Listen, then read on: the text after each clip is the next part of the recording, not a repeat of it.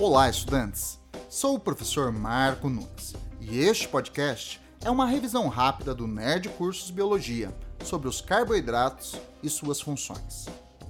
Os carboidratos são moléculas orgânicas formadas basicamente pelos elementos carbono, hidrogênio e oxigênio.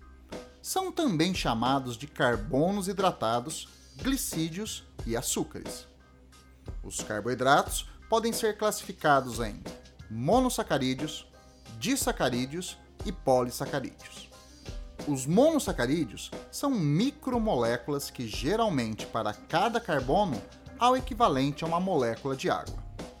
Os monossacarídeos são do tipo triose, quando possuem uma cadeia de três carbonos em sua molécula, pentose, quando há cinco carbonos, e hexose, quando há seis. Algumas pentoses fazem parte da estrutura dos ácidos nucleicos. É o caso da pentose desoxirribose, que faz parte dos nucleotídeos do DNA, e da pentose ribose, constituinte dos nucleotídeos do RNA. Já as hexoses são carboidratos de função energética, utilizados na produção de ATP durante a respiração celular.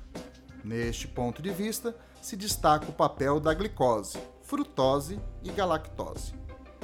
Os disacarídeos são carboidratos formados pelo encadeamento de dois monossacarídeos, como a sacarose ou açúcar comercial, formado pela ligação de glicose com a frutose.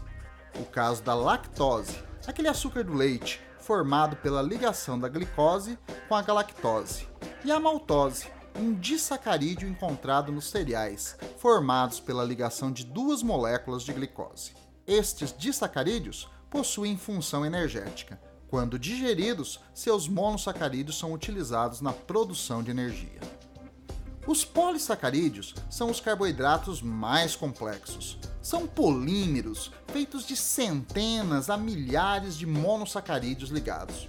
Nos vegetais, o excesso de glicose produzido na fotossíntese é convertido em amido e é armazenado nas raízes e caules para serem utilizados em momentos de necessidade.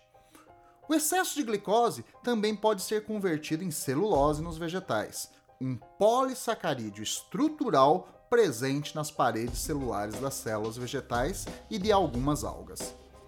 Nos animais vertebrados, a glicose consumida em excesso é absorvida pelo fígado e músculos e convertida em glicogênio, uma reserva energética animal.